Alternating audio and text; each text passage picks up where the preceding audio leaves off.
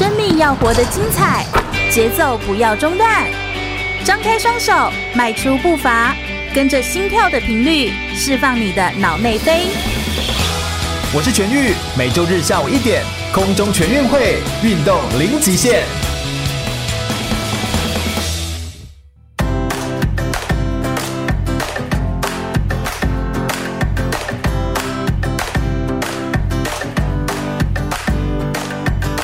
全国广播 FM 一六空中全运会，我是全玉，每周日下午一点到三点，在空中给你轻松好玩的运动讯息，还有体育圈内的大小事情。好大家好，来到了空中全运会的节目现场，我是全玉。我们每个礼拜天呢，就是要来跟大家分享关于运动相关的知识跟运动相关的讯息哦。谈到体育，我们都知道真善美，这其实是我们很追求体育的至高的原则。美这件事情其实有时候听起来很主观，但其实我们也可以用很立体化、很客观的方式把影像给留下来。我们今天特别邀请到的是一位非常知名在台湾的运动摄影师。讲到摄影，大家现在手上都是有手机啊，都很容易可以来拍照。但说到运动摄影，它大概是摄影界最难的一门学问了。你要透过呃，光是要能够捕捉到一个动态的影像，在那个像 Bolt 在跑步的时候，一百公尺那种速度加速的时间的时候，它在每一秒钟几乎可以跑十公尺的这种速度，这种距离上面的时候，这种速度你光要对焦追到它的对焦就已经很困难的时候，运动摄影到底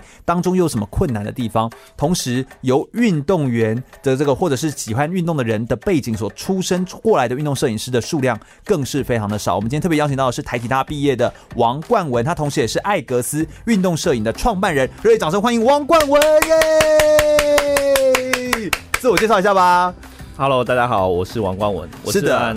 呃，我可能算是台湾第一个就是以靠拍运动摄影这个项目为生的一个职业摄影师。天哪，怎么会这样想不开？就是靠这个东西为生的？哎、欸，是不是辛苦的？不容易哎、欸。对对对，因为早期在其实也没有很早期，就是大概二零一二年那个时候，就是除了。报社、报纸啊，有这样专门在拍摄体育的这样一个摄影师之外，其实一般的赛事，或者是说一般的一个比赛，或是选手平常的训练，其实都是没有专门的摄影师在拍，就可能大家很多人请不起吧？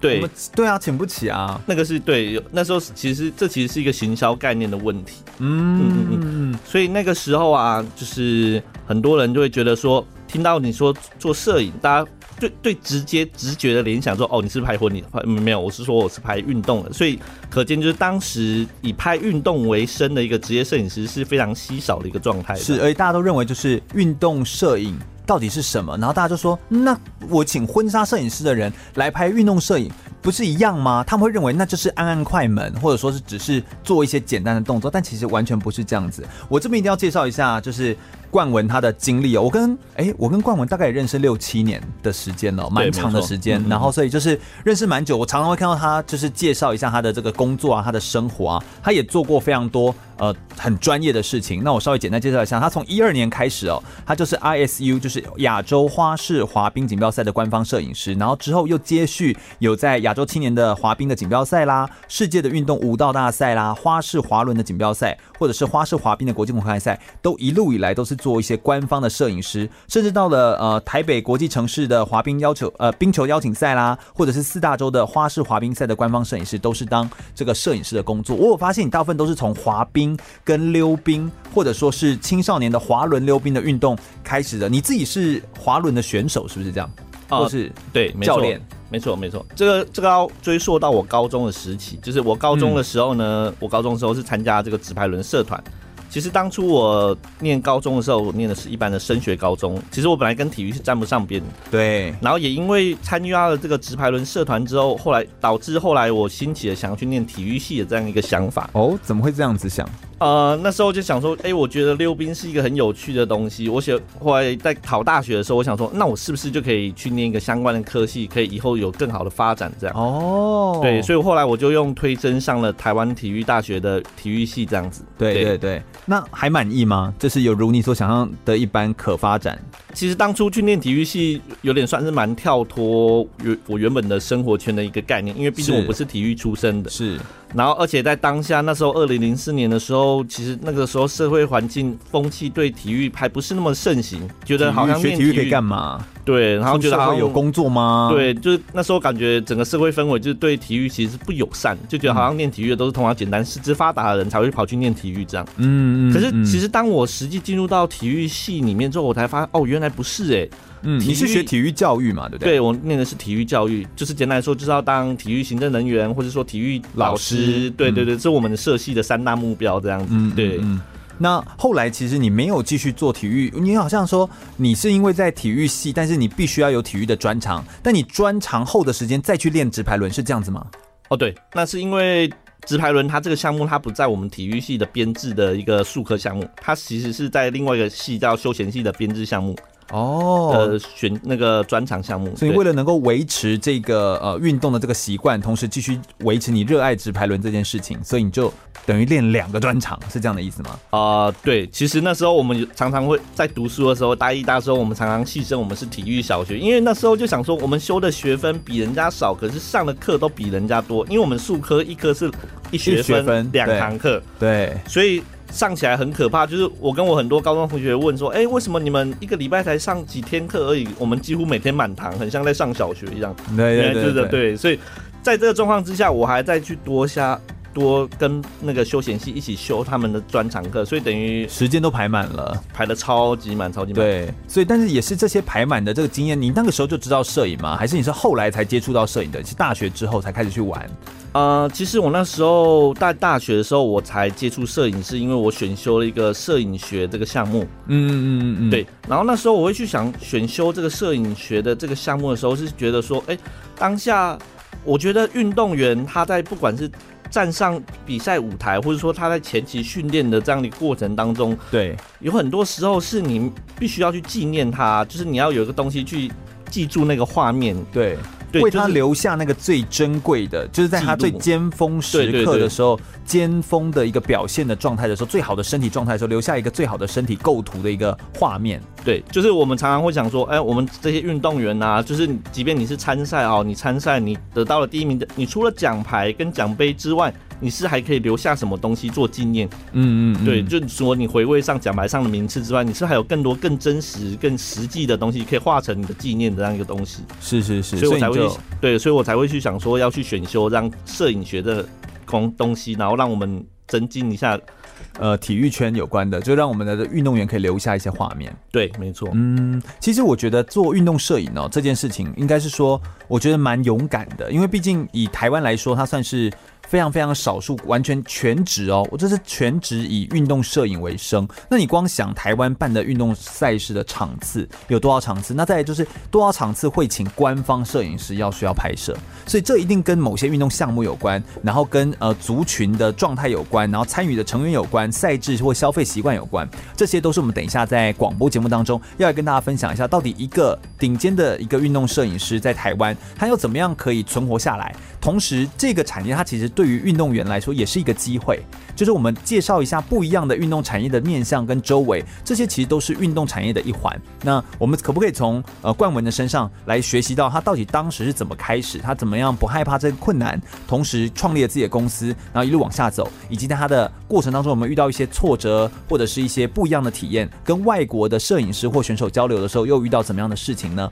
我们在今天整集的节目内容当中，就要来跟大家分享更多关于王冠文的故事哦。我们稍微休息一下，听首歌曲。马上再回来哦！我是国际网球裁判林梦萍，你现在收听的是 FM 一零六全国广播全域主持的空中全运会。继续回到全国广播 FM 一零六空中全运会，我是全域，每周日下午一点到三点在空中给你轻松好玩的运动讯息，还有体育圈内的大小事情。好，大家好，我是全域。我们今天邀请到的呢，是一位认识了六年七年的好朋友。王冠文也是我们艾格斯运动摄影的创办人，欢迎王冠文耶！Hello，主持人全玉，Hello，大家好。是的，冠文做运动摄影的时间，哎、欸，其实也蛮长的嘞。从你当兵后半年就就马上开始了，一直到现在。嗯嗯嗯，当兵毕业后这样，所以其实也蛮长的时间。大概多久了、啊？大概从我创业到现在，大概七年有了。七年的时间，就全职是完全从事跟运动摄影有关的工作。是没错。那你可不可以帮我们说明一下，你为什么会开始有这个运动摄影的工作？哈。哦，OK，就是当时我在退伍之后啊，其实我还是那半年内我还是从事教学的一个工作，教自拍轮这个工作。可当时考量到当时的一个觉得这个项目的发展性的问题，我想说，哎、欸，我是不是可以再开发一下其他的创业的一个项目？嗯嗯嗯。所以那时候，因为我本身是溜直排轮，然后我们那时候其实以直排轮这个。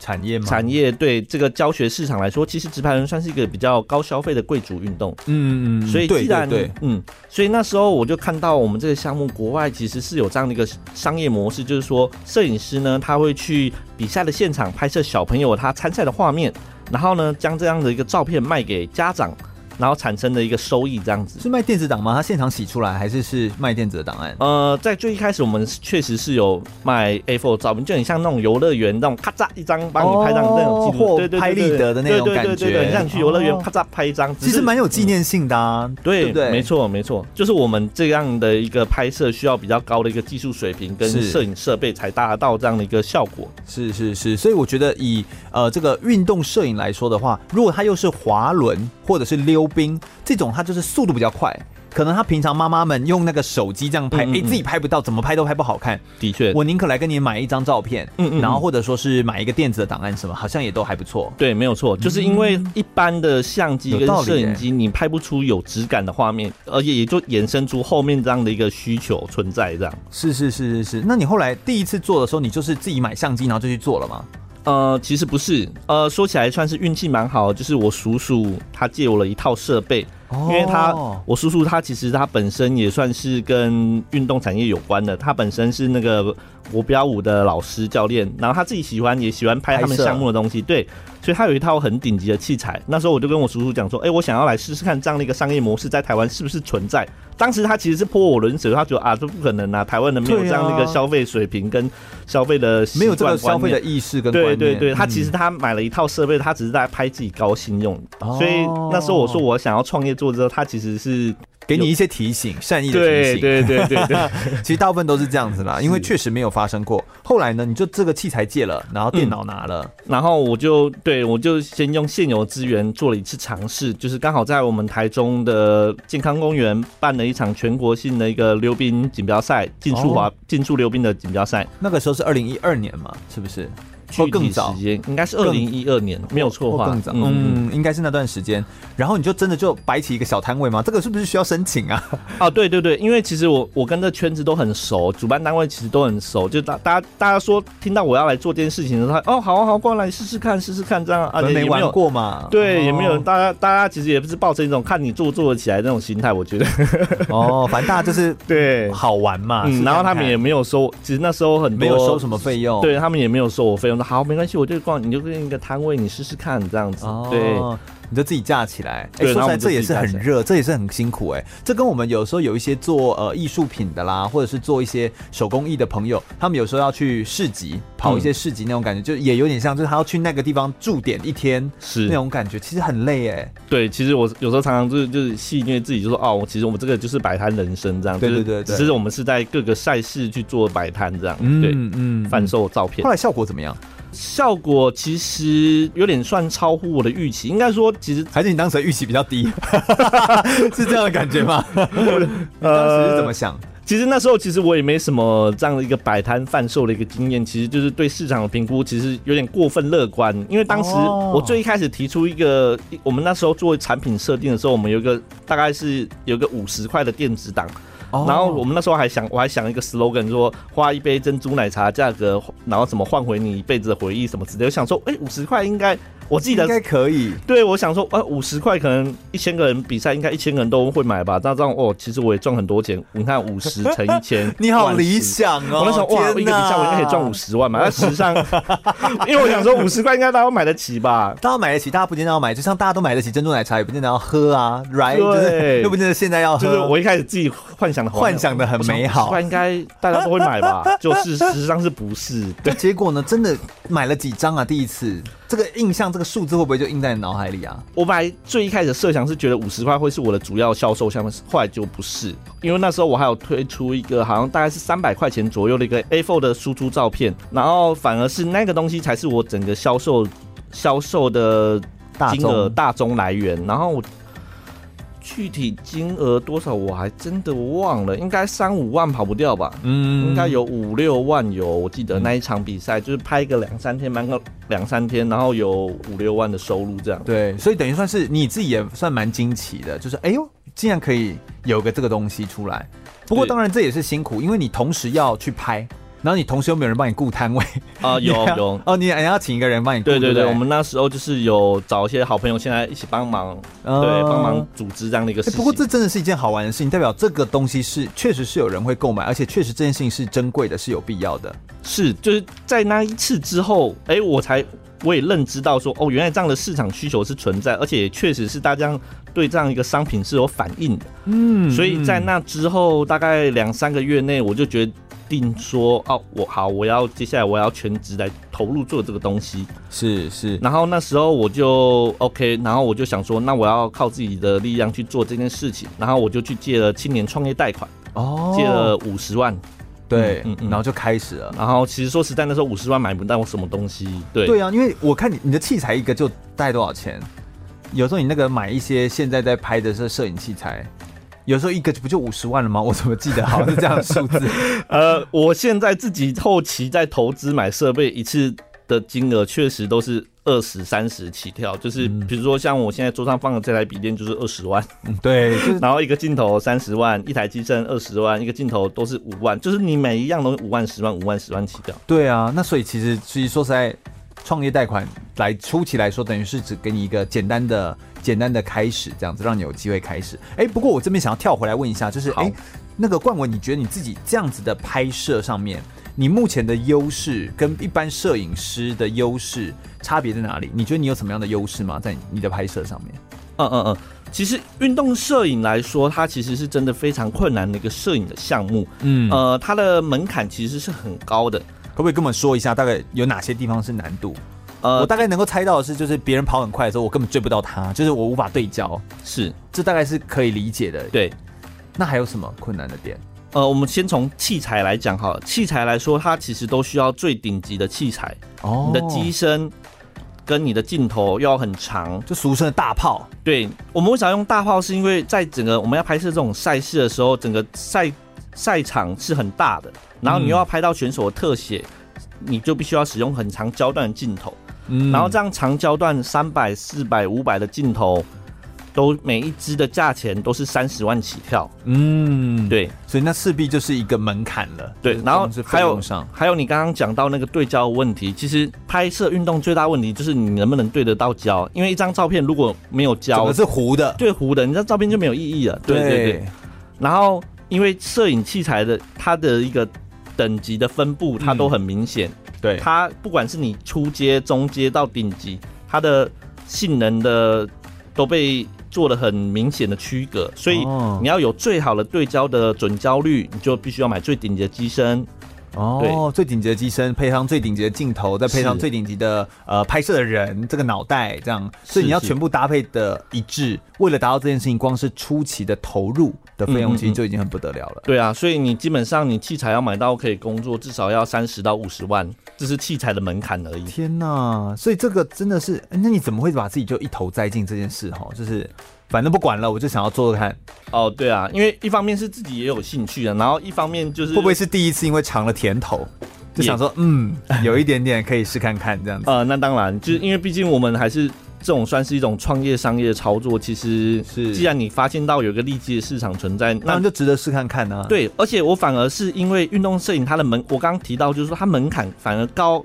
反而会。就是造成一个门槛，让其他的进入者反而是更困难。是是是是是，你就做了一个区隔了，很明显的。对，然后再加上说技术，其实才是这个东西的最关键。嗯，什么样的技术？就是拍摄的技巧，指的是构图吗？还是是？呃，构图什么都其次，因为其实现在的器材啊进步的非常快，对，连拍一秒钟都可以十张甚至二十张、三十张。嗯，可是运动摄影它真正的你要拍出一张好质感的一个画面。它的内涵是必须你要了解这个运动项目的精髓。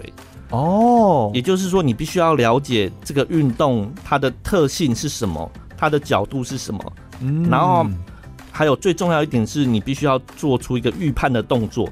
预判就是你要猜测它可能会动到哪里，对，就是即便像现在快相机它进步很强，就是你每秒连拍速度很高很高。大家很可能都以为我们运动摄影师都是靠连拍来去拍到那种画面，其实是不是？我们都是必须在选手对 one shot，比如说他在一个动作顶点的时候，我们要提前做预判，因为当你看到他做到位的时候，你再去拍摄已经来不及了。所以其实我们在拍摄的时候，我们必须要对选手的动作做出很精准的预判，在他动作达到以前，我们就按下快门，才会在刚好在时间点捕捉到那最真诚、最真的一刻。这样，嗯，最漂亮的画面的凝结就会凝结在照片里面。对对对，所以这其实是呃，应该这样说，难怪你，我刚刚看你的资历上面都是跟呃滑冰、溜冰、舞蹈或者类似这样的动作有关系，因为你自己过去也就是学这个的。哦，对，这可能有点相关，对不对？一方面是因为我本身就是项目的，我对这些项目理解性最高。第二个方面就是因为这些项目其实都是所谓的比较贵族性的一个运动项目，他们也会消费，对他们的消费水平都是相对其他项目要高的，嗯、也就造成说，其实我一开始在做市场设定的时候，我有针对这些市场特性去做锁定这些特殊项目。嗯哇，所以其实这些的安排，你看方方面面，它不是只是一张照片而已。怎么这个照片为什么有办法出现在在这里？然后这张照片怎么来？那怎么有办法锁定这群人来拍出这张照片？是这个背后的这个安排跟设计跟规划，嗯嗯，这其实才是一个运动摄影师他其实在思考的很方方面面的这些内容。我知道，呃，因为我跟后来跟这个冠文，我们也有在很多的场合，比如说我主持活动的时候，让他去拍摄，就有很多的路跑活动啦，或者说是。铁人三项的活动啦，我们都有遇到，所以也很常遇到。你就会发现，它其实延伸出来之后，又有从静态的摄影的照片到动态的摄影的拍摄，这一系列的记录到底又是怎么样来转换跟变化呢？我们再稍微休息一下，大家来聆听更多关于王冠文的故事哦。马上再回来。我是奥运体操选手李志凯，您现在收听的是 FM 一零六全国广播全域主持的。空中全运会，继续回到全国广播 FM 一六空中全运会的节目现场，我是全玉。我们今天邀请到的是王冠文运动摄影师，来到我们节目现场来跟我们分享一些运动摄影当中的一些诀窍，以及运动摄影这个产业工作到底是在做些什么。呃，我想要问一下冠文，就是运动摄影当中，你有没有在拍摄当中遇到一些？很特殊的故事，或者说是一些不一样的经历，特别的经历，可不可以也跟我们分享一下？呃，就是在我拍摄有一次在拍摄亚洲杯滑冰赛事的时候，就是有一个家长来说，就说，哎、欸，他觉得他在他常常带他的小孩在亚洲各国，可能香港、新加坡、泰国、大陆、上海、日本各个地方参加这种巡回的赛事的时候，其实每个地方都有这样的一个类似的这个服务存在。就是拍摄，对，就是这样一个拍摄的一个服务存在。然后他，因为家长其实他们参加了这么多赛事，他们也都会去比较，哎，到底是哪个国家的摄影师拍的好。然后他就跟我说，哎，虽然说你们是收费比人家贵，对，贵很多。贵其实贵蛮多的，对，嗯，然后他，但是他觉得说我们捕捉的画面的质感跟动作的张力都是最好的，嗯嗯嗯嗯，就是真的是他也会感觉出来说你们是有经验的，就是有真的去等到，就像你刚刚在上一节节目内容当中，你刚刚提提到说你必须要预测这个选手动作可能会进到哪个动作位置上面，然后去捕捉出就凝结出那个动作的瞬间，是，是，所以这个其实是你需要有一点预判的能力，你也要对这个运动稍微有点了解，嗯嗯嗯，对对对。这样的一个观感，其实有很大部分也是来自于我们一直坚持要用最顶级的器材去拍摄，因为最好的器材，它其实出来的画面的质感就是最好的。大家会很直观的去比较说这个画质上的差异，这跟立体感，其实大家都感受得出来。然后再加上我们自己的一个技术的优势存在。你出来的那个画面怎么看就觉得跟别人拍摄的不一样，嗯，所以就产生了我们这样的一个优势的存在，这样是。但你好像不止只有拍滑冰，对不对？你后来有好像有拍曲棍球，哦，对对对，我们同时也尝试了拍摄很多不同的一个项目，只要不同运动项目，嗯，只要我们觉得这个市场是有潜力的，我们都有去尝试拍摄过。有失败过吗？就你觉得它可能有潜力，但后来不一定，类似这样子。呃，有有，就是呃，比如说像马术，马术它其实是一个非常高端贵族的运动，嗯、就是要参与这个运动，基本上经费是很贵的，非富即贵。这些人对，对，他首先要先有一匹马，是，而且那个 还有一个马场，对，不用马，不用马场，但是你要需要有人帮你雇马、养马，对啊，养马，然后你要训练它啊，哦，还要刷毛，这样子对不对？对对对，马童这样，所以它算是高端市场。那你有去帮忙拍摄过？呃，我曾经有在马术拍摄一年多，的一个经验，但是其实那一年多来，我们的收益其实算是很普通，即便它是一个很高端的运动。嗯，对。但是你分析起来是什么原因？呃，我觉得最主要原因可能是因为第一个就是说人数群体不够大。哦，对，就是你的简单来说，就是你的市场的基数不够大。对对对，导致你购买率会影响到你的后面的购买率嘛。嗯，然后再来一个比较关键的点是，这个市场的这些人虽然说他们是一个很高端的消费族群，可是他应该说照片这个东西对他们来说太稀疏平常。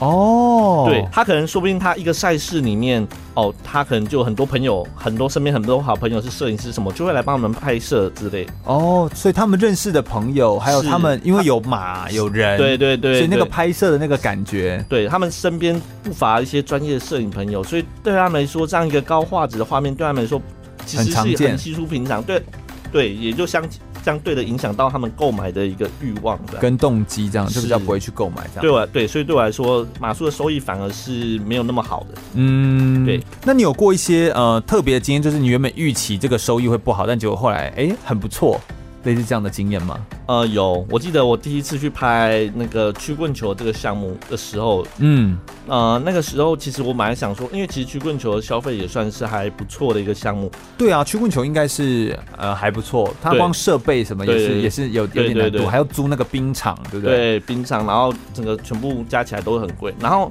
反正那时候第一次去拍的时候，就是。我们那时候记得是五天的赛程，就前面两天基本上都没有人来买这样的一个照片哦。对，就想说哇，这个好惨是不是 冷清？对，是不是没有搞头了？这好像赚不到钱的那种感觉，这样收一收准备回家了。对，那想说算了，后面三天是不是回家好了？反正都在台中，我们就回家不要拍，不要再白忙一场了，这样那种感觉。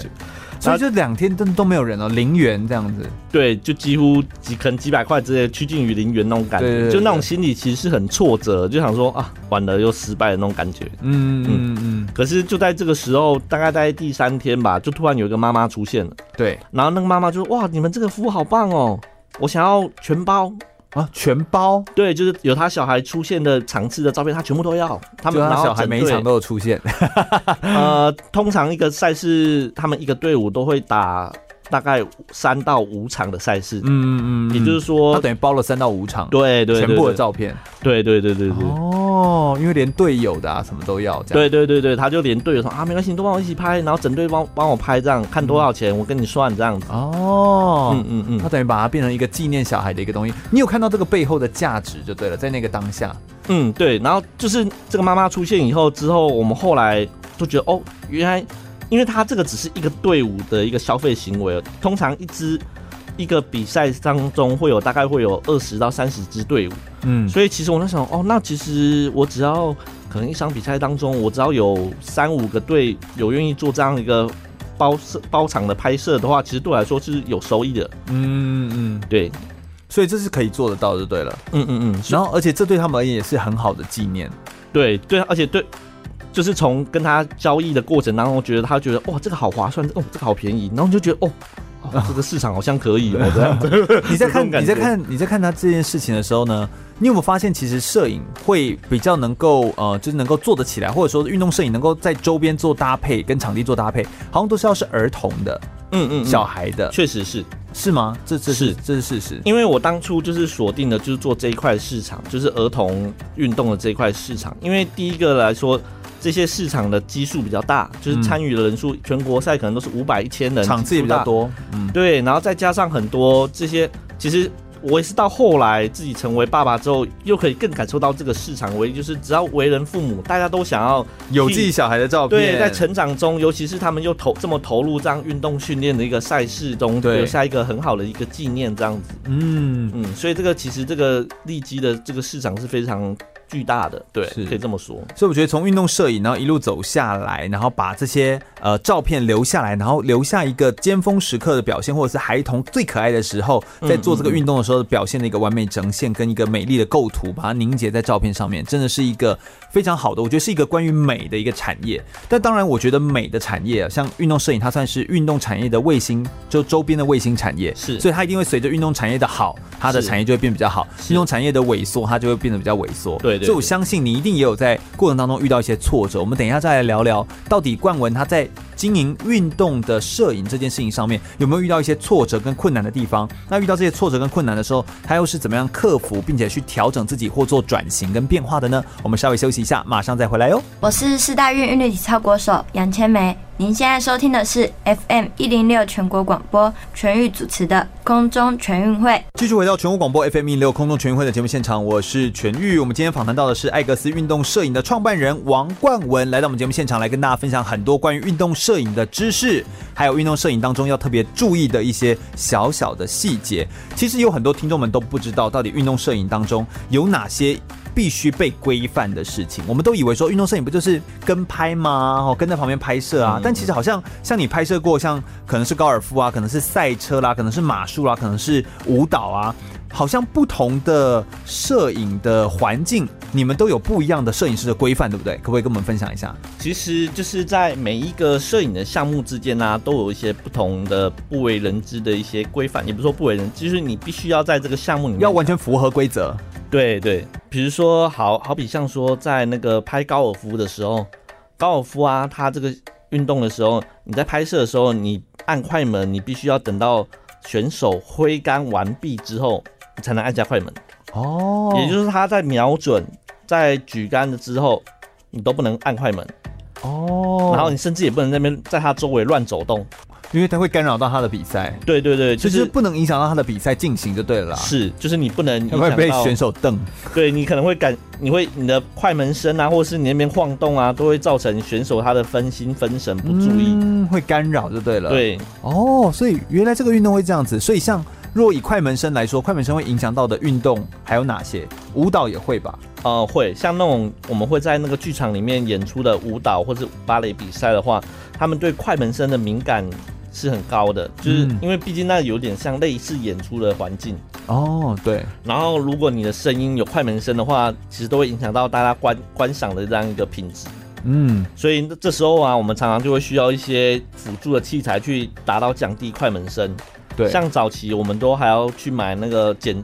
面音箱。面音箱，嗯，它就是一个很像防水壳的东西，把相机整个罩住，就是硬把那个声音隔开来这样。哦，那这样这真的会完全没有声音？对，那个趋近于就是会趋近于声音很小，你可能只会听到咚一声那种震动声而已，哦，但就不会像原本的那个那么响亮，咔嚓咔嚓咔嚓咔嚓这样。天哪，这么细微的声音，他们也都要求，甚至他们会写在明文的规范里面这样子。呃，对，甚至有的在实际演出的时候，他就不会让你拍摄了，这样。哦，就不会让你来，你只能拍彩排。对，就很多就只拍彩排。哦，难怪难怪难怪。那那个隔音箱很贵吗？很。呃，整个机身镜头分开买，买起来也要将近五万、十万这样，跑不掉。那等于隔音箱就等于一台相机的钱，差不多，差不多。天呐，所以这其实也都是一些被要求的规范。听说你还拍摄过、嗯、呃赛车类似这样的运动，它会不会有一些很特别的规范呢？哦、呃，有赛车，因为这个东西它的风险性比较高，因为它是一个很高速在行驶的一个。状态对，然后车子本身有时候它的风险很高，就是它有时候会失控啊，会打滑啊。对呀、啊，然后直接撞到摄影师那还得了，对不对？对对对，如果你是在正规的赛车场拍摄，那还好。那因为正规赛车场通常我们都是在辅道，就是联络所谓的联络道里面拍摄。对，那好的赛车场它其实设计都是有经过国际规范的一个要求的标准。对，所以基本上你不要乱跑进赛道，你在外面的联络道拍摄都不会有太大的问题。但有时候你会想要捕捉一些特别的画面的时候，呃，那因为它会严格的规范你拍摄的位置，所以基本上你只要在适当位置拍摄都不会有太大的问题。但如果像是一些户外的赛事、赛车活动，比如像那种拉力赛啊，大家看到常常会有观众围在赛道周边那种拉力赛的时候，那个就要很小心，你必须要避免站在一个所谓的危险的区域里面拍摄。嗯，因为有时候是转弯处吗？在危险区域。对，所谓的转弯处就是它有可能车辆失控的时候，它整个会甩出去的那个的位置。位置对。然后为什么很多摄影师会没有经验？摄影师会很想要去那个地方拍摄，是因为在那个出弯的地方的拍摄，那个角度通常会会是一个比较好的构图。嗯，所以有时候大家会比较漂亮，对，会比较漂亮。大家为了会拍摄比较有张力性的一个画面，都会想要去那个地方拍摄。可是那个地方如果你没有好好的保护保护好自己的安全，维持一个安全的距离的话，如果一旦车辆失控，其实会造成，哎，速度很快啊，你根本闪不了，闪不了，甚至有听说过人家被撞到，然后可能我上次听说有一个朋友就是拍摄什么沙漠拉力赛，然后被车子撞到，然后听说他好像骨盆。骨骨盆有裂开，这样有骨折，骨盆骨折，嗯，听起来是很严重的那种状态。对对对对，所以这也都是有可能是的，你们的工作的职业的风险跟职业可能会发生的事情。是啊，当然，其实大部分的项目是很安全的，我们都是在一个比较安全的位置里面做拍摄。是是是，对。那如果像呃，好像以赛车来说，你刚刚我们在休闲的时候聊天，你好像说，如果你要进到他们的，比如维修的中心啊什么，你们还要穿防火衣。哦，对。他们那个赛车有一个 pit 区，就是他们车辆进进入维修区那个地方，就是有了比较严谨的赛事，他们的规范，甚至连摄影师都要穿安全帽跟防火衣这样。嗯嗯，嗯，因为他们那个赛车好像有时候引擎温度很高，有时候可能瞬间空气中很多油气弥漫，可能有时候会造成一个瞬间的一个点燃的点火的一个状况都会有。对啊，哦，风险就很高，好恐怖哦。所以我觉得这也是很高风险的一个。一个一个环境应该说是比较危险的环境，车子是真的是一个比较危险的拍摄环境。那拍摄当中，我们刚刚有说这是一些拍摄的摄影规范。那你有拍过一些，譬如有点像是我们都说什么亚洲巡回赛啊，或这些赛事等级的地方拍摄，你也是不能随便乱跑的。它是有规定的拍摄区吗？对，呃，像我自己拍摄过一场最严谨，就是比较高规格的一个赛事，算是四大洲的滑冰公开赛。嗯，对，然后等于是奥林匹克的等级底下的。排名的赛事吧，积分的赛事。呃，它对它算是 ISU 的一个国际锦标赛的等级，嗯、它等级算蛮高，它有很官方的一个那个官那个直播，它有很全球直播，嗯、然后整个赛事的规范都是国际标准。嗯，然后甚至说就是它连我们摄影的席位的安排啊，它都是有固定的位置，所以你一进去场次，你就要先抽签。对，我们那上那次去啊，因为我算是主办官方的官方官方摄影师 OC，就是对官方摄影师，所以我可以选到位置就是算是第二好，第一好是给那个总会那边的摄影师，嗯，然后我我有第二个抽签的权利，就是位置有几个是我们大家自己都是公认最好的位置，所以等于说我是第二个可以选位置的，哦，然后接下来后面就是所谓的四大通讯社，就是国际有影响力的。媒体对他们才再去选位置，这样对，OK OK，了解。所以等于说是有一些不同的规范，然后你们拍摄也是要在固定的地方拍摄。对，你就在拍摄的时候就不能乱跑，你只能有一个固定的位置，上面就有一个号码，然后你、嗯、我们就还要每个人穿着一件号码衣，对，号码衣就哦，你只能在这里，不能乱跑，这样。天呐，所以就是完全，你就只能在这个有限的空间底下，然后去发挥你的照片的影响力。对对对、嗯，所以这其实都是我们完全没办法想象到的。我觉得今天我自己也是长知识哎，因为运动摄影它其实本身，我原本没有想象到说它其实还有这么多的方方面面的这个细节。是，当然它也有它有趣的地方跟好玩的地方，对，可以让我们在里面一起来做讨论。我想我们等一下再聊聊，呃，冠文他在运动摄影当中有没有遇过一些挫折的经验，以及他在生命历程当中，他其实有三个转换的阶段，他有在台湾，有在中国大陆工作，又回来台湾。工作，他这个变换的过程当中是什么样的契机让他产生这些转换呢？稍微休息一下，马上再回来哟。继续回到全国广播 FM 一六空中全运会的节目现场，我是全玉。我们今天邀请到的是王冠文，运动摄影师，来到我们节目现场来跟我们分享运动摄影当中的这些小小的细节，还有有趣跟独特的发生的故事哦。那我们现在要来问一下。好像冠文你自己在生命的阶段当中从事运动摄影的工作七年左右的时间，但是这一段时间呢，好像你有把它分成三个时期，然后各有遇到一些不一样的挫折跟转换的变化经历，可不可以跟我们分享一下你的这一段经验？呃，在我差不多创业的前两年呢、啊，我说说实在算是运气蛮好的，就是那时候刚好我跟滑冰协会他们合作，有拍摄蛮多的一个亚洲性的国际赛事，对。然后也从中也算是有赚到钱，但是市场的变化，就是我们拍摄这些赛事，其实这些赛事的主办权不是每年都固定的，对，它是会轮流在不同地方主办。正因为它是亚洲赛，所以它会随着不同的主办国家会产生一些变异，所以就变成说，对我来说，因为我当时我开发的市场就走这一块赛事这一块，而且你专注都做运动摄影，对，所以你等于没有去多接婚摄啊什么东西。是是是，就我自己给自己下了一个，就是有点像是那种准则，就哦，我就是要拍运动，其他我就不是很想碰，对，哦、把自己定位成这样一个角色。但其实当下也限制了自己，就是发展，所以你才会觉得说有点困难。对，也可以这么说，但是其实就是以摄影这个职业来说，其实你确实是需要这样做，你需要给一个自己一个很明确的一个品牌定位，嗯，你也才有办法在这个市场上有让人家留下更深的品牌印象。等于你的 target，你的目标市场非常的清楚，而且你的目标对象也是非常清楚的。是，那后来怎么办？嗯、但没有赛事就是没有赛事啊，这是事实啊，那怎么办？哦，对，所以那时候刚好。我就锁定了一个大陆的市场，因为那时候刚好大陆也刚好正要兴起这样一个赛事的氛围跟风气，嗯嗯嗯，所以大概两年后，那时候因为刚好都是我们拍摄亚洲赛，都是会有遇到一些一样的人脉，比如说我们都会有认识大陆的教练啊、场馆的人啊，嗯嗯，所以那时候我就透过这样的一个我在台湾累积的人脉关系，然后我去开大陆开发了这样一个市场，对。对，然后所以我就去大陆拍了两年一样的模式，就是都拍滑冰跟冰球这样。那在大陆，中国大陆哪些地方？呃，我去了好几个省份。那时候主要是以北上广深，对，北京、上海为主，因为那时候最大的参与的、哦、大陆那边最大的参与滑冰运动的是北京为主。哦，当然，因为他们那边比较、嗯、比较东北，他们东北，对、嗯、他们运动比较风气比较盛。是是是，你是住在那里吗？还是你是台一样驻点一样公司在台湾，但其实是飞算是出就是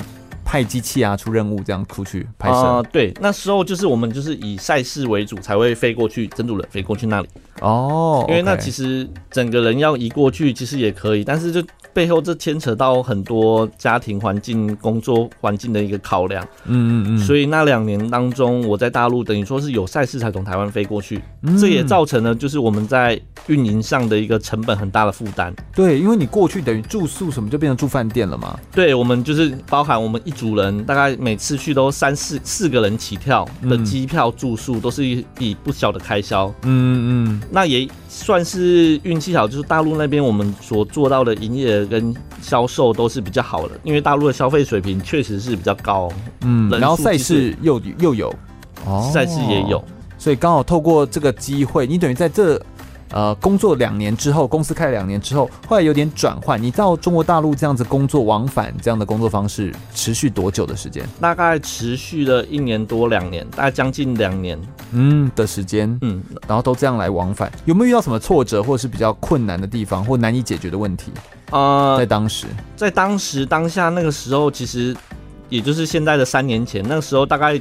做了一阵子之后，其实那时候其实心里有一些抉择点啊，就是这个东西看起来在大陆是有发展很大的发展空间跟未来目标，因为刚好那时候是在冬季奥运在确定要在北京举办的时期。哦，OK，所以因为我们知道在你在大陆做事情。就是要跟着政策走，就一定会赚得到钱。嗯嗯，所以那时候我就很明显，刚好看得出来，就说哦，未来这个冰上产业一定会很蓬勃的发展。嗯，而且你刚好本来就一直都在做冰上产业，其实也做很长一段时间了。对，所以其实那个时机点，我应该是如果要好好的发展这个项目在大陆，我就要整个人搬移过去。对，那因为那时候因为可能跟家里老婆的考量之后，就觉得他可能不喜欢大陆工作环境。哦，然后他是希望就是说，他还是想要住在台湾，对对对，因为大家也知道，大陆即便它很多地方很进步，那其实一些生活环境啊，一些氛围可能还是不太一样的，还是而且北京比较冷啦，台湾毕竟是一个比较环境比较舒服，是。相对，我觉得我们以环境来说的话，北京确实它确实天气的。就是冬天夏天这个温差其实是非常的大的。对，然后刚好大概三年前那时候就刚好就不小心怀孕了，就你太太怀孕，你没有怀孕，你太太不小心怀孕，刚好对对我，所以刚好那个时候儿子就出生，嗯嗯，然后太太怀孕，然后又在你事业正在两边往返跑的时候，是，所以那时候就有一个评估说，哎，那如果要。让，因为这就牵扯到小孩之后的教育问题啊，对，生活环境，你到底是要千军万马一起过独木桥呢，还是你要在台湾好好的开心读书呢？对对对，哎，这真的是一个很大的问题哎、嗯，这也算是一种人生的抉择，人生的课题啦，是课题。其实我们不管怎么样，我们走到最后，我们都还是会遇到这样的课题。对啊，这就是每个人有不同的选择。所以经过那两年。将近两年的时间之后，你现在持续的就回来台湾，在台湾接案子，然后接一样会接到一些国际案子，然后开始就接一些像是路跑啦、马拉松、铁人三项这些赛事，是在最后面这一段时期吗？是是，就刚好，我觉得这都是一种命运之中缘分的安排了。是，是，当我决定说哦，可能我想要回来台湾做发展的时候，那时候刚好我一个朋友。嗯，对，他就是专门在办这些大型马拉松赛事的。嗯，体育马对马拉松赛事也是二零一三年的时候开始，路跑赛事这些都开始火红起来嘛。是啊，是啊。嗯，廷玉也是我们好朋友，他之前上过节目，他来讲过跟那个跑步有关的一些的活动，这样子。对对，但因为那时候其实我对路跑赛事的关注其实不是很深，因为其实我那时候不 focus 在这一块市场。对。然后刚好廷玉他到了一个新的公司，然后他们公司就觉得，哎，影像。行销其实是一个很重要的一个素材，对，所以他那时候就来跟我说，哎、欸，他们公司想要找拍出比较有质感的影像的一个团队来合作，然后刚好我们之前有合作过，他就想说找我们配合看看，嗯，对，但是那是影像哎、欸，你之前不是拍的是照片吗？是啊，是啊，哦，那怎么办？重新买新的器材是这样的概念吗？呃、因为刚好在其实这中间的时期，其实在我知道我要做这些改变的时候，其实我都有。就已经感受到这个市场的趋势在变化，嗯，所以我其实一直不断的在自己有在做学习，就是跟我身边很多同行啊、职业的朋友在做学习交流，对，所以其实这中间的转换算是有点无缝接轨。所以即便说我承认说当时他来找我的时候，我我我可能在那个专业技术上还没有很到位，但是我觉得有时候是机会跟运气。还有还有你的实力，这三个东西有时候是互补的，有时候是一个排列组合，或者是一个比例的问题。对对对对，就看你什么时期刚好哎都到位这样，或者说刚好哪一个先来，你就只能硬硬着头皮先上。嗯，因为有时候有些机会也会创造你的实力的提升嘛。是，对，所以我觉得那真的是一种缘分。对对，所以就刚好这段时间就接轨，而且你后续就拍了很多，我看你拍了非常多的国内外的马拉松赛事，嗯嗯嗯或者说是这个铁人三项赛事，然后甚至还开始就接到一些商业的或者是一些不同销售的面向。呃，对，我觉得我运气很好，就是因为像廷玉他们办的赛事都是。算是全台湾最大型的指标性的城市马拉松，嗯，然后也因为拍摄这样城市马拉松，我们讲了之后，我们拍摄这些作影像作品来说，你要有一个很好的影响力，基本上不是我们拍的多好的问题，是你这个赛事的本身的品牌有没有这个价值。对，才会带出你后面我们拍摄影片的价值的存在。这其实真的很重要的观念，因为像我们做广播，或我们做媒体，或像你们做拍摄影像记录，这我们都算是行销的一环，我们就有点像是卫星的产业。那你如果本身的产业的值不够好，你请再厉害的人来拍，其实都会一样。对啊，对啊，所以这这是同样的概念。就像我们在做运动经纪人的这个，他们在分享也是一样，他们就会说，运动经纪不是说你今天找一个很厉害运动经纪人，选手就变厉害，或资源就变多。选手本身不够厉害，还是一样会没有。这些资源，对，所以这相对应来说的，所以刚好搭配搭上这条线，对，然后也就产，因为无缝接轨真的很幸运呢。对啊，算运气蛮好。然后也因为拍摄这么多比较有影响性的赛事，你作品出来的质感就会有到那里，对，然后也就产生了后面有一些商业的案子，也就陆续就进来这样，嗯，所以算是很顺利的，你的生涯的转换上面无缝转换也转的很好，这样子真的是恭喜你。对，我就从后面这样一直看到，就是现在大家都要称他一声王董事长这样子，大家都称他王董这样。然后有这个机会，但他其实这些所有的机会的联动，都是因为他一开始的起心动念就是想要专注的做体育运动。他其实一开始真的是冒了一个蛮大的风险，就是这么说，就是来做这件事情。然后他先投入了器材，投入了设备，去借钱，然后跟周围的人借钱。然后去完成这件事情，那些风风雨雨真的是只有吃过这个苦，就是真是只有创业过的人才能够感受到那种苦了。对啊，对啊，对，我觉得这个也是很难与外人道的。我想我们等下最后一节节目内容就要来聊聊你的生涯规划，就是对于呃现在这个已经在做艾格斯运动摄影，我们只需延续下去，其实可以继续往下做，但是未来还有可能会走到什么样的地步？嗯嗯嗯，或未来可能会发展到什么样的程度？嗯、那以及你对于未来如果想要从事运动摄影有关的小选手们，或者是想要转换跑道的选手们，或者是对于本来对摄影本来就热爱的摄影的朋友们，他如果想要走到运动摄影这个产业，他对体育也有兴趣的话，你会给他什么样的建议跟想法呢？我们等下最后一节节目内容来跟大家分享哦，不要走开，马上再回来哟。我是举重世界金牌郭信淳，您现在收听的是 FM 一零六全国广播全域主持的空中全运会。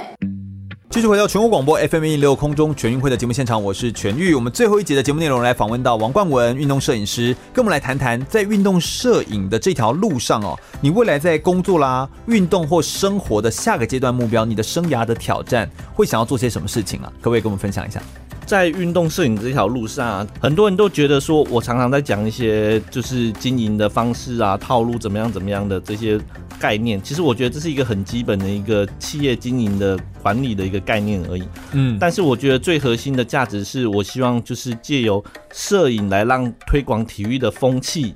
这件事情可以好起来。对，就希望借由我觉得摄影是一个媒介，嗯，然后让我利用这样的一个工具去推广台湾的这样运动一个风气，是我的核心的价值。嗯，那你希望推动到什么样的程度，或者是你希望未来会走向哪样的拍摄内容，或者是，或者是可以为体育做到怎么样的样子呢？那个你理想中的画面是长什么样子？嗯，像我早期啊，我就觉得说，哦，我可以帮小朋友拍上很好的一个比赛的记录画面，我就很满足，嗯，一个很好质感的画面，我就很满足。然后到后期呢，我就转换说，哎，我的影响力是不是可以越来越大？然后也确实是我后来又拍摄这样一个比较大型的万人的赛事。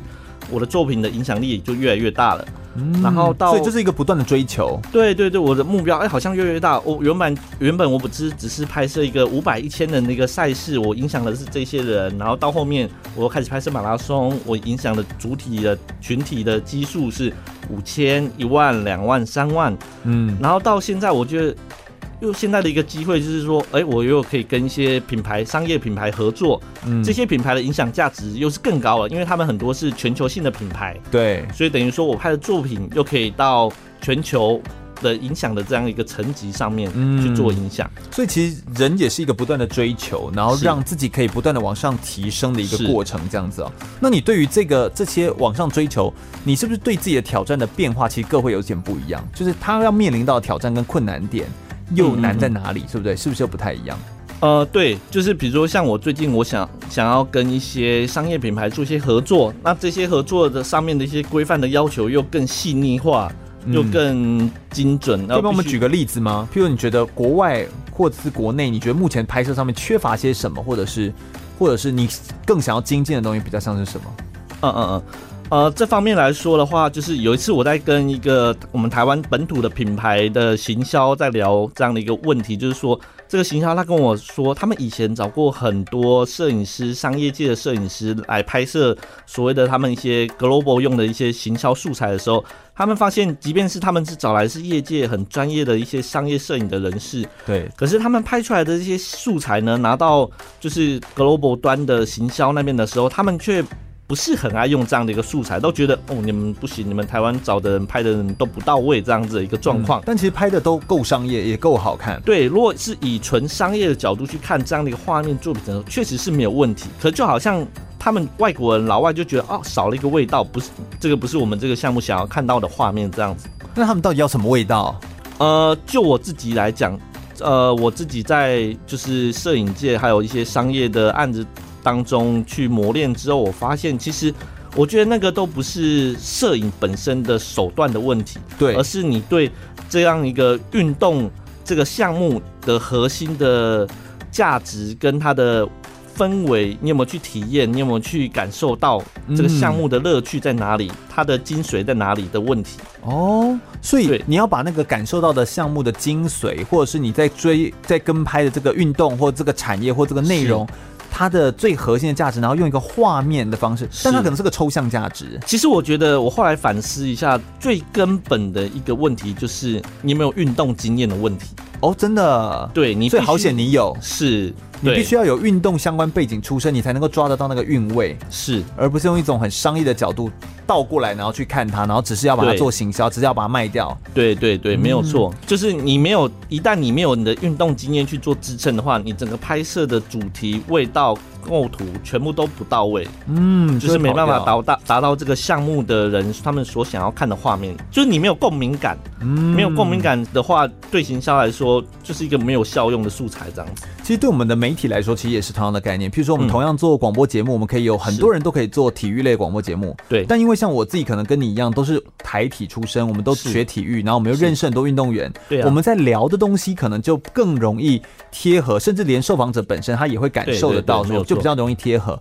但那个感觉的变化，其实是。你好难用一些呃文字就很简单的去描述形容它，但它是一种比较内隐的，然后比较是一种抽象的感受面，但是你在描述当中会在一些小小的 wording 的字词当中就会不一样。嗯，我觉得它是环环境造就出来的的一个结果，对，结果没有错。嗯，其实你也在呃国际当中，就是有一些不同地方游走，也有认识很多国际的摄影师。其实真的台湾跟国外的一些这个摄影当中的这个差距，或者说是呃人口的基数，或者说是摄影对。对于这个这个要求水准的要求，真的都是不太不太一样，是不是这样子？你有认识一些意大利的摄影师，然后他其实呃在看待事情的角度也是不太一样。呃，对，就是呃我认识一个意大利的摄影师，他专门在拍花式溜冰的项目。嗯，对。那因为其实运动风气的差距啊，那很现实，就是我们的市场规模差了大概十倍。哦，对，所以他只要他每年他。固定的拍摄呢，赛事就已经很够支撑他的每年的生活开销，这样甚至是很赚钱的一个状态。那个十倍的差距，大概就是譬如说他们的一个 local 的一个地方的赛事，大概就是我们全国赛事的人口嘛？更多，他们一个地方性的赛事的人口就是五百一千人，可是我们地方我们台湾全国赛事也不过就是一百人哦。那个市场差距其实很现实。你指的就是滑冰这个这个项目，光是呃花式溜冰这块项目，花式溜冰对，光是一个项目而已。嗯，所以你看他就可以。只做一个项目就好好做就可以做，是难怪你就要一直有一些转型，有一些变化，没有错。这其实也是你聊过来，就会发现，其实这就是呃国情的不同，地区的不同，其实衍生出来的呃这个拍摄者或摄影师或者说产业的风格自然就会不同。对，那既然在这个这么多变化而且不同的一个环境底下，我们可能人口基数没有那么的多，然后我们的这个运动产业也是。呃，摄影产业是围绕在运动产业的周围的这个运动摄影产业。那要如果未来对于这个运动产业有兴趣的，对于运动摄影有兴趣的，可能是运动员或可能是一般人的话，嗯嗯，他想要走进这个产业，你会给他们什么样的建议，或给他们什么样的一些观念跟想法呢？可不可以在这边也跟我们听众们分享一下？我觉得我个人啊，自己的观察跟评估，运动摄影跟运动产业之间的一个连结是，嗯、这个市场可能短时间内没办法。养养活、供养更多的职业运动摄影师进入这个市场来做存活。嗯、对，我讲对，这是很现实的基本面。但我觉得，在现在社群媒体的一个兴起之下，运动摄影应该是更容易融合到整个产业之中。就是我讲的，就是说很多你在经营场馆也好，经营教学也好，反我觉得反而是这些基础的这些。经营单位，你们要更具有懂得去善用善用摄影这个工具来去行销推广你们自己的事业。嗯，嗯，它反而是应该是更普及化。虽然说它可能没办法供养到那么专业，对，但它反而是必须遍地开花的概念，去在每一个社，在每一个体育产业之中开花。然后去开花结果，这有点像是说我们呃，这个现在已经是自媒体的时代，然后对，没有错，呃，很多的这个媒体啊，新兴的这些媒体也好，嗯，都已经是网络化，然后很普及化，所以我们可不可以善用这些工具？来帮助我们行销我们现在既有的东西，所以你如果对于体育有兴趣，就像我们现在有很多国高中生，他们如果要申请国外的美国的大学去念一些体育相关学校，你也要把你的运动赛事做一些影片的整理跟整合。你可能没有办法像冠文一样可以拍出这么专业的，甚至可以有凝结的那个精美动作的一个画面照片的资料。但是你至少可以用你的手机，或用你的这些东西，把这些影像的记录，对，这都是变成一个很重要的一个关键的媒介哦，在现在这个社会上，对，你不一定要拍的很专业，但是你必须要有操作这些工具素材的观念跟简单的能力。我觉得这是未来体育产业的，不管任何一个项目的经营者。或是说，从业人员都需要有的一个能力，嗯，所以这变成一个，应该说，当运动摄影这件事情，或者是摄影的能力、影像的能力变成一个基本能力的时候，是，那当然，运动摄影它就是要变得更专业。是，所以我们现在已经都是。呃基础的能力呢，我们原本以前认为要额外学习这些摄影的技巧，现在都变成基本。就像我现在学校大学教教课，我们有时候教书教一教，就教他期末报告，就教一个影片过来啊。对啊。那我根本不会在上课当中再教他怎么做影片，因为我说那个就是你网络上自己去学的。对啊，没有。所以这已经是一种自然而然的一个过程。那当这样的过程都发生的时候，发生在生活当中的时候，对，那你的专业就是像冠文刚刚说的，你怎么样去构图出一个很有美感的画面，或怎么样去做出一个更漂亮的一个艺术上的一个呈现，那这个就会是功力了。对，没有错。嗯，所以我想，对于如果对于这个领域有兴趣的朋友们呢，也欢迎大家都可以持续的来呃搜寻，像是王冠文啊，他自己个人的演书啦，或者是查询艾格斯运动摄影哦。我相信这些的运动摄影相关的内容，你多看、多听、多学习、多比较，我觉得那种。那种潜移默化的效果，它还是毕竟还是真正影响你的一个很核心的关键要素。我想我们今天非常感谢王冠文来到我们节目现场，来跟大家做这么多的分享。他把他的生命的故事做一个切割，也是很无私的哦。他把他的所有的历程，然后经历过的一些大小的困难，也都跟大家分享。我希望今天的分享内容对大家都有所收获。空中全运会是一档专门来介绍体育运动的文教类的节目，我们会把呃运动员的生命故事在广播当中用声音来做呈现。或者是我们会介绍一个运动产业，或者是一个新兴的运动项目，来广播当中跟大家做一个完整的介绍跟说明。如果大家对空中全运会的节目内容有兴趣的话，欢迎可以上脸书来搜寻“空中全运会”，注意“全”是一个草，这个安全的“全”哦。空中全运会，我们每周日的下午一点到三点在空中等你喽，拜拜，